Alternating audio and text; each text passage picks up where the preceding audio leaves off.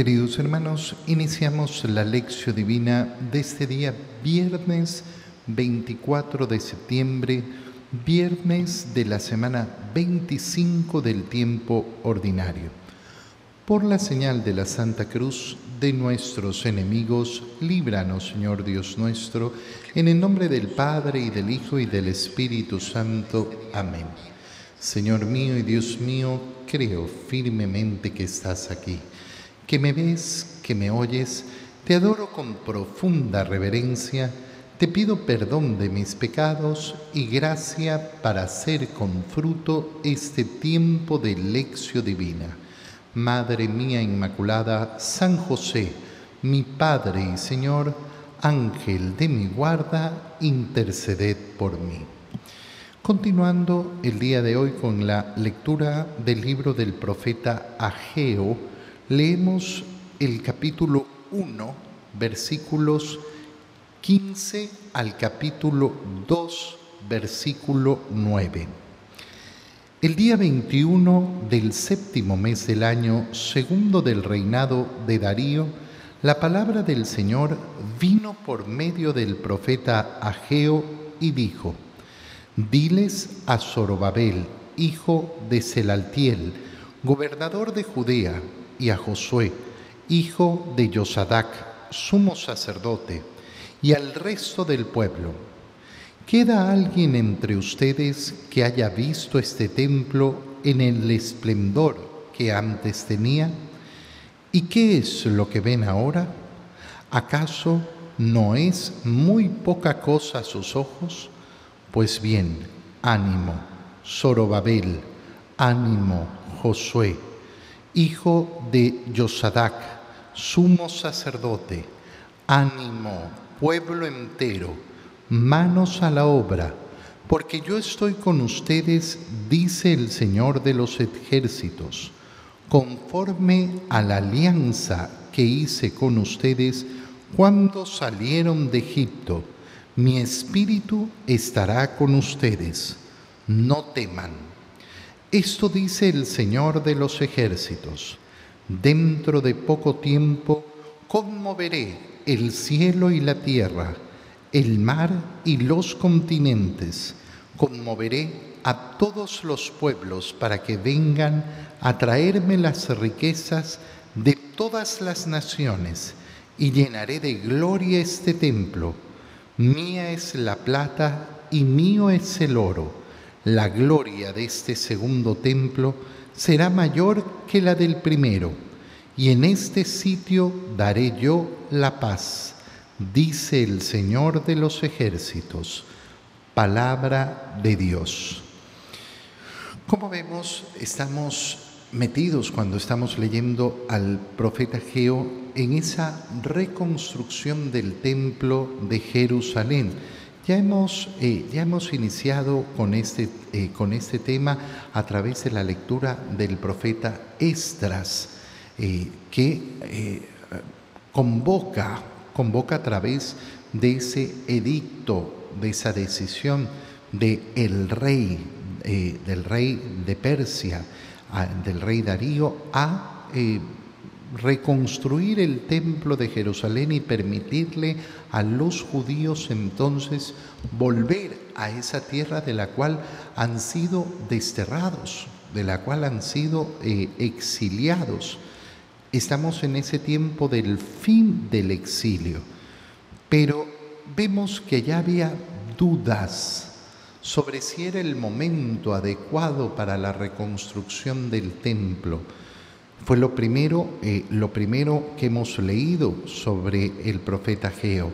Y el Señor eh, es el que impulsa, porque los momentos no son los momentos que parecen óptimos según la condición del ser humano, sino los momentos que dictamina Dios.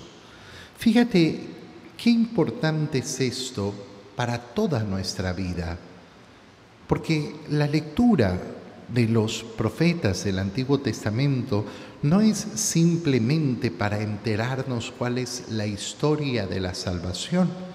No son simplemente una historia, un cuento, una fábula. No, no, no. La palabra de Dios es siempre palabra viva, palabra eficaz. Bueno, te pongo un ejemplo muy sencillo sobre los tiempos del Señor y este tema. Una pareja de novios me dice, mm, sí, tenemos planes de matrimonio. Bueno, ¿y cuándo? No, estamos planificando porque todavía no tenemos esto y tenemos que planificar no sé qué y tenemos que preparar no sé cuánto y lo que queremos es eh, tener ya listo esto y tener todo no sé qué. Ajá, suena precioso ese plan. Tan bonito suena ese plan. Ese plan suena tan humano tan profundamente humano y donde interviene tan poco Dios. Mira, no hay que ser muy inteligente para abrir los ojos y ver los dramas que viven muchos matrimonios. Los dramas profundos que destruyen su propia vida y que después destruyen además la vida de los hijos. Cuando nosotros somos impulsados solo por los criterios humanos, ¿cuáles son las condiciones para casarte? Las condiciones para casarme son ya tener eh, el empleo asegurado, tener la casa asegurada, tener el seguro de vida asegurado, tener no sé qué. Bueno, ¿qué espacio le estoy brindando a Dios para sus planes? si yo ya lo tengo todo asegurado o pretendo vivir las cosas solo cuando están aseguradas? Y no hay ni siquiera la pregunta a Dios, Señor, ¿quieres que me case? Porque esa es la pregunta fundamental. ¿Me llamas tú a la vocación matrimonial? Y entonces, eh, qué bonito, eh, qué bonito contemplar eso, ¿no? Uno piensa que no es el momento de esas empresas humanas. El pueblo de Israel pensaba que no era el momento de construir el templo. Parece que hay una condición humana muy baja. ¿Y por qué? Porque claro, delante del el templo de Salomón, delante del templo, del primer templo y el esplendor que tenía, este segundo templo parece tan poca cosa. ¿Queda alguien entre ustedes que haya visto este templo en el esplendor que tenía antes? ¿Y qué es lo que ven ahora? ¿Acaso no es muy poca cosa a sus ojos. Humanamente, humanamente nos puede parecer que es muy poca cosa lo que estamos haciendo, que no hay las condiciones, que no hay eh, lo necesario. Atento con este pensamiento, porque este pensamiento rechaza a Dios, rechaza a Dios. Ahí es justamente cuando observamos que nuestra confianza la hemos puesto solo en nosotros. Y entonces yo no necesito a Dios ni le abro las puertas a Dios. Pues bien, dice Dios a través del profeta Geo, ánimo, ánimo Zorobabel, ánimo Josué, Ánimo, pueblo entero, manos a la obra, porque yo estoy con ustedes. Te he puesto el ejemplo de la decisión del matrimonio, pero es a modo de ejemplo. Llévalo a todas las situaciones de nuestra vida. Fíjate en las palabras tan preciosas del Señor lo que me están ofreciendo es poca cosa, sí es poca cosa, humanamente es muy poca cosa. Este sacrificio que ofrezco, este trabajo que ofrezco, este modo de educar a mi familia, este modo de realizar mi trabajo, ofrecido al Señor siempre va a ser poca cosa. Ánimo, ánimo, pueblo entero, manos a la obra. ¿Por qué? Porque de acuerdo a la alianza que yo he hecho con ustedes, mi espíritu estará junto a ustedes. No teman. Fíjate cómo eh, en estas pocas líneas se nos repiten palabras que son tan importantes en nuestra vida espiritual. Ánimo y no teman. Ánimo y no teman. Parece tan poca cosa a los ojos de los hombres. Soy yo. De poco tiempo conmoveré el cielo y la tierra, el mar y los continentes conmoveré a todos los pueblos para que vengan a traerme las riquezas de todas las naciones y llenaré de gloria mi templo. Todo nuestro trabajo, todo nuestro esfuerzo, todo nuestro sacrificio, ¿dónde encontrará su gloria? ¿Dónde encontrará su riqueza? ¿Dónde encontrará su plenitud? no en nuestras fuerzas, sino en las manos del Señor. Por eso yo tengo que ofrecerle mis planes al Señor. Y mis planes siempre serán tan poca cosa. Pero tú, Señor, eres el que va a sacar adelante las cosas. Si tú me llamas al matrimonio y en este momento no están las condiciones que el mundo ha dictaminado para que una pareja se pueda casar, ánimo, confianza en el Señor. Oh, es que yo, yo no puedo traer otro hijo al mundo porque no se puede en, en este mundo. Ánimo, no temas yo no puedo salir adelante con ánimo. No temas. Yo no soy capaz de hacer esta obra de evangelización. Yo no soy capaz de entregarme en, esta actividad, en este grupo. Ánimo. No temas. Trabaja junto al Señor, que el Señor es el que hará lo más grande. El Señor es el que convertirá nuestra pequeñez en grandeza. El Señor es el que convertirá nuestra debilidad en fortaleza. Ánimo.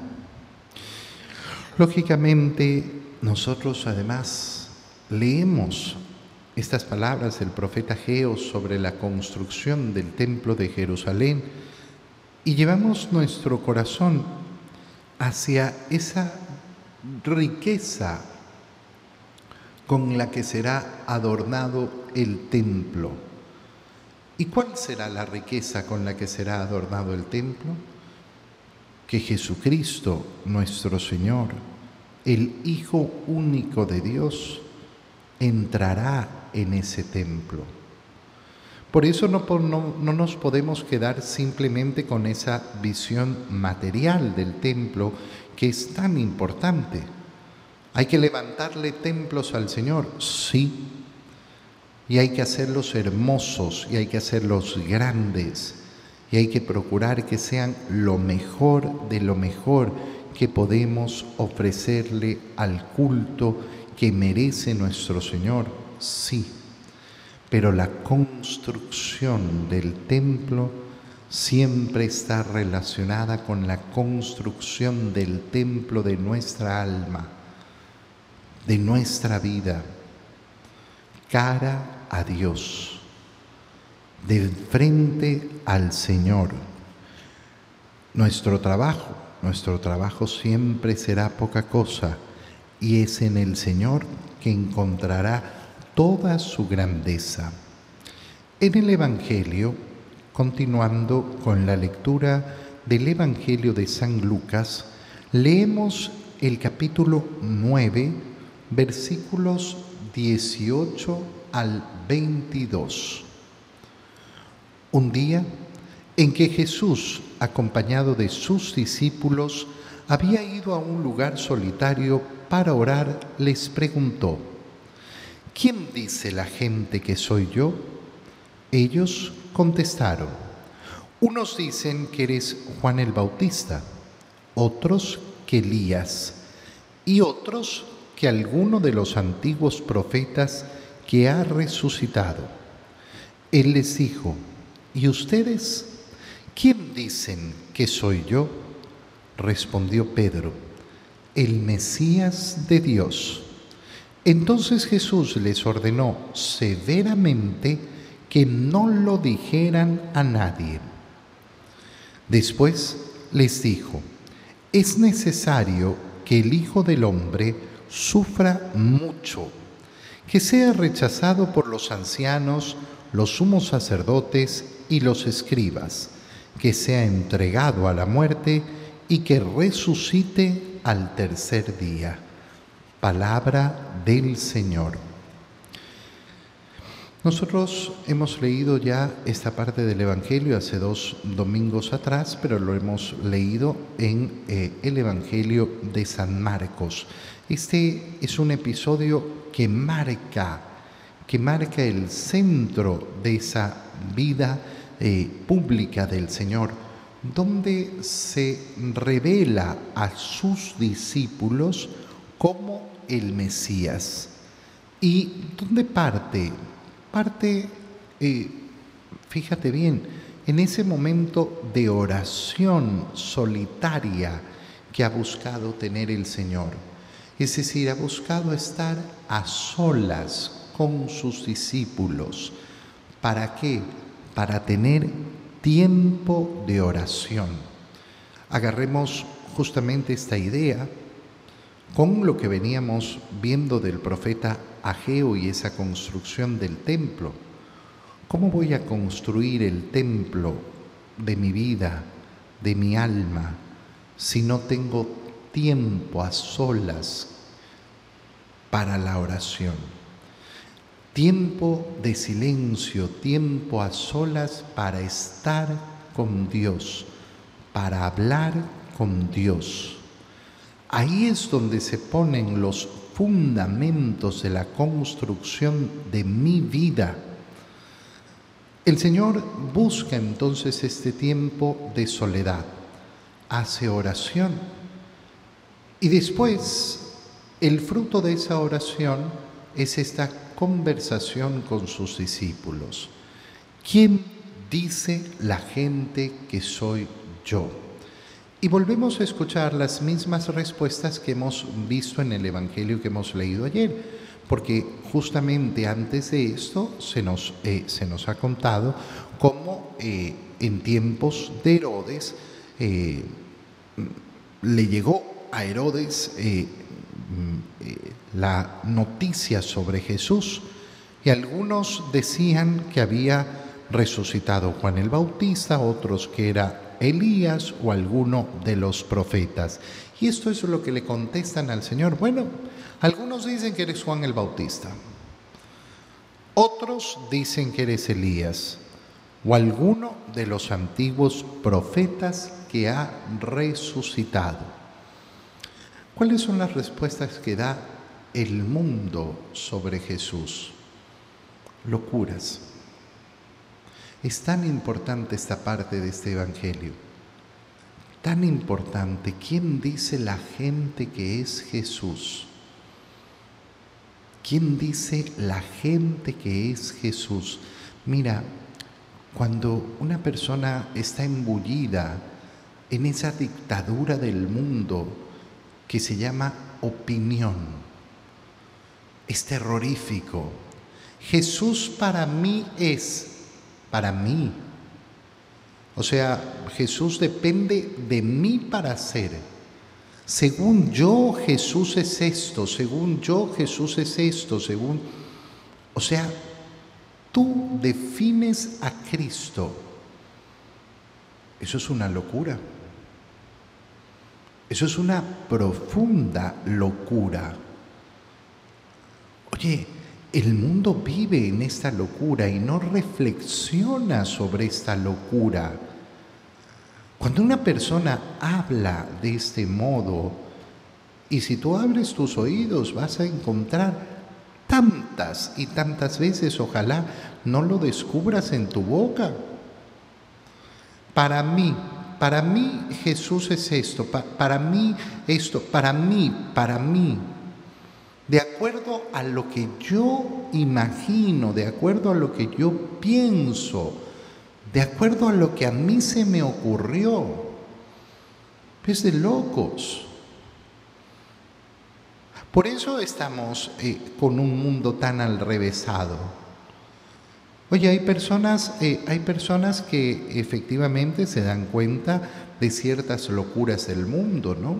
Y dicen, oye, aquí no se trata de que una persona diga que según él, eh, él es mujer o él es hombre, o es mujer o es hombre. No, no, no lo puede definir, eh, no lo puede definir simplemente, ay, porque eh, yo es lo que siento. Hay una realidad que se impone. Pero resulta que ese mismo pensamiento no lo llevan al resto de su vida y tienen exactamente el mismo pensamiento. Yo defino, yo defino la realidad de acuerdo a lo que yo imagino. Y por eso en el mundo te vas a encontrar con tanta gente que habla de Jesús, pero que no conoce a Jesús, porque se lo ha imaginado, porque se lo ha imaginado, es decir, ha imaginado y ha hecho la imagen de Jesús de acuerdo a su criterio, de acuerdo a su opinión, de acuerdo a su propia imaginación. Bueno, según yo, tú eres una lagartija. Y entonces deberás ser una lagartija porque yo me imaginé que eres una lagartija. No, yo no te defino a ti, ni tú me defines a mí. Yo te puedo conocer a ti y tú me puedes conocer a mí. Yo no defino quién es Cristo yo puedo conocer a Cristo. Puedo acercarme a Él y conocerlo. ¿Y ustedes, quién dicen que soy yo? Respondió Pedro, el Mesías. ¿Qué significa la palabra Mesías? El Salvador. El Salvador es tan importante reconocer en primer lugar esto. ¿Quién es Jesús? Jesús es el Salvador, el único Salvador, el único capaz de ofrecernos la salvación. Y yo necesito la salvación, sí. Qué importante darnos cuenta que algunos dicen, no, sí, Jesús es el Salvador, pero resulta que no aceptan su salvación. Piensa, por ejemplo, en aquella persona que eh, no se confiesa porque yo no necesito confesarme delante de un hombre pecador igual que yo. Esta frasecita tan, tan, tan, tan sonada siempre, ¿no? Ok, tú no necesitas al Salvador. Tu arrogancia es tan grande que tú te salvarás a ti mismo. O aquella persona que se ha convencido que no se debe confesar porque eh, eh, eh, cuando deje de pecar, cuando yo, yo logre superar este pecado, entonces sí, porque si no sería un hipócrita, porque sigo cayendo en el mismo pecado.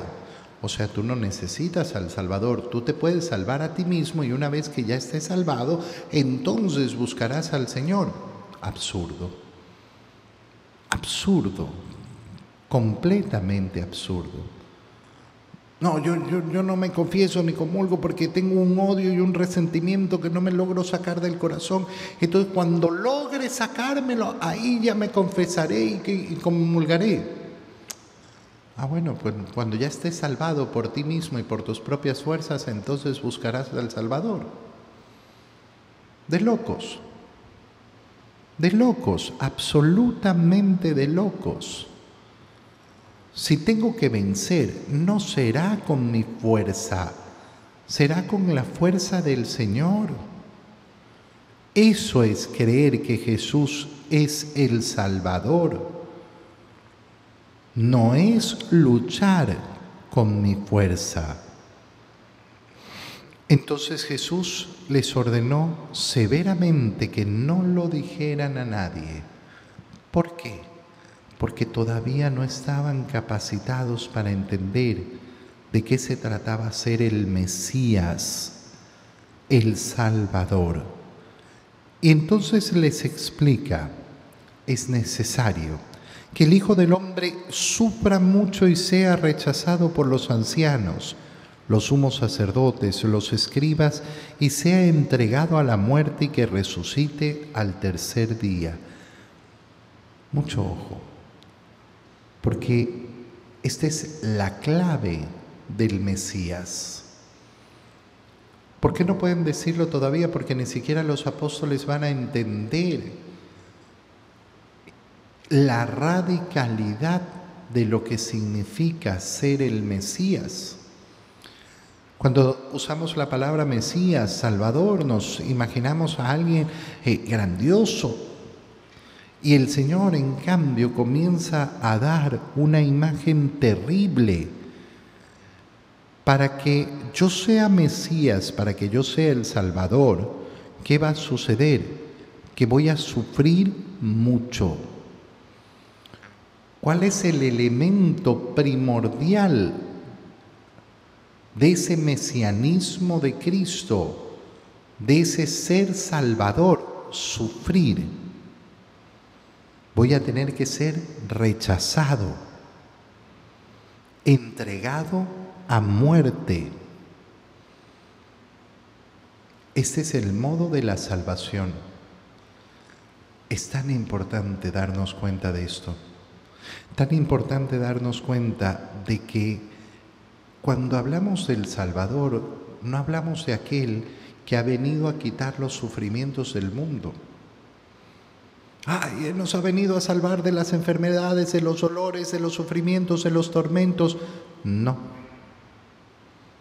No, lo siento mucho. Si es tu idea de Mesías, bueno, entonces ¿Serás de aquellos que piensan que Jesús era Juan el Bautista, Elías o alguno de los profetas resucitados? ¿Será de aquellos que han hecho su propia idea de lo que es Jesús? De los que se han imaginado lo que les ha dado la gana, pero no han leído la palabra de Dios. ¿Dónde se manifiesta el ser Salvador?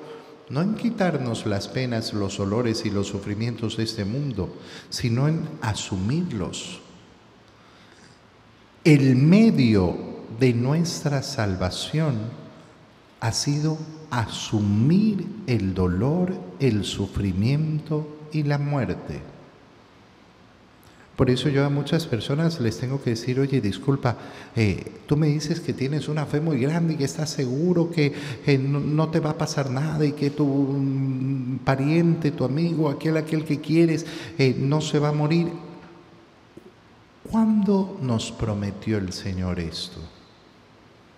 ¿Cuándo el Señor te hizo la promesa, si confías en mí, no te enfermarás ni tú, ni ninguno de tus familiares, ni ninguno de tus amigos. Si confías en mí, nunca tendrás que conocer la muerte, porque no te vas a morir, vas a vivir siempre en este mundo.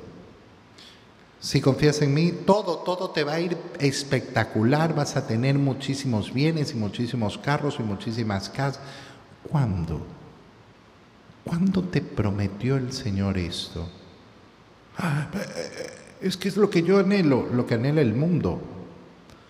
Por eso no puedes entender qué significa que Cristo sea el Mesías de Dios.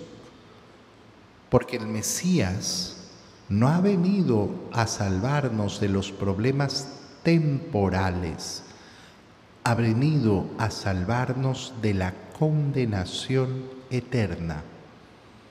No ha venido a quitarnos los olores de este mundo, sino que justamente nos ha salvado tomando para sí, viviendo Él los dolores de este mundo, incluyendo la muerte.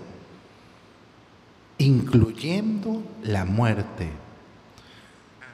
Qué importante es abrir nuestros ojos y ver que el modo de nuestra salvación, el mecanismo de nuestra salvación, ha sido la humillación dolorosa de Cristo en la cruz.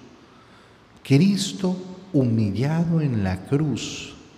Esa es nuestra salvación. El camino del Mesías el camino del Salvador pasa por la humillación dolorosa. Por eso es nuestra victoria. Y de ahí viene la resurrección. Pero al tercer día resucitaré, pareceré vencido pareceré derrotado a los ojos del mundo, pareceré que he sido liquidado y humillado, pero al final resucitaré. Ese es el mesianismo. Te doy gracias, Dios mío, por los buenos propósitos, afectos e inspiraciones que me has comunicado en este tiempo de lección divina te pido ayuda para ponerlos por obra. Madre mía Inmaculada, San José, mi Padre y Señor, Ángel de mi guarda, interceded por mí. María, Madre de la Iglesia, ruega por nosotros. Queridos hermanos, que tengan un feliz día.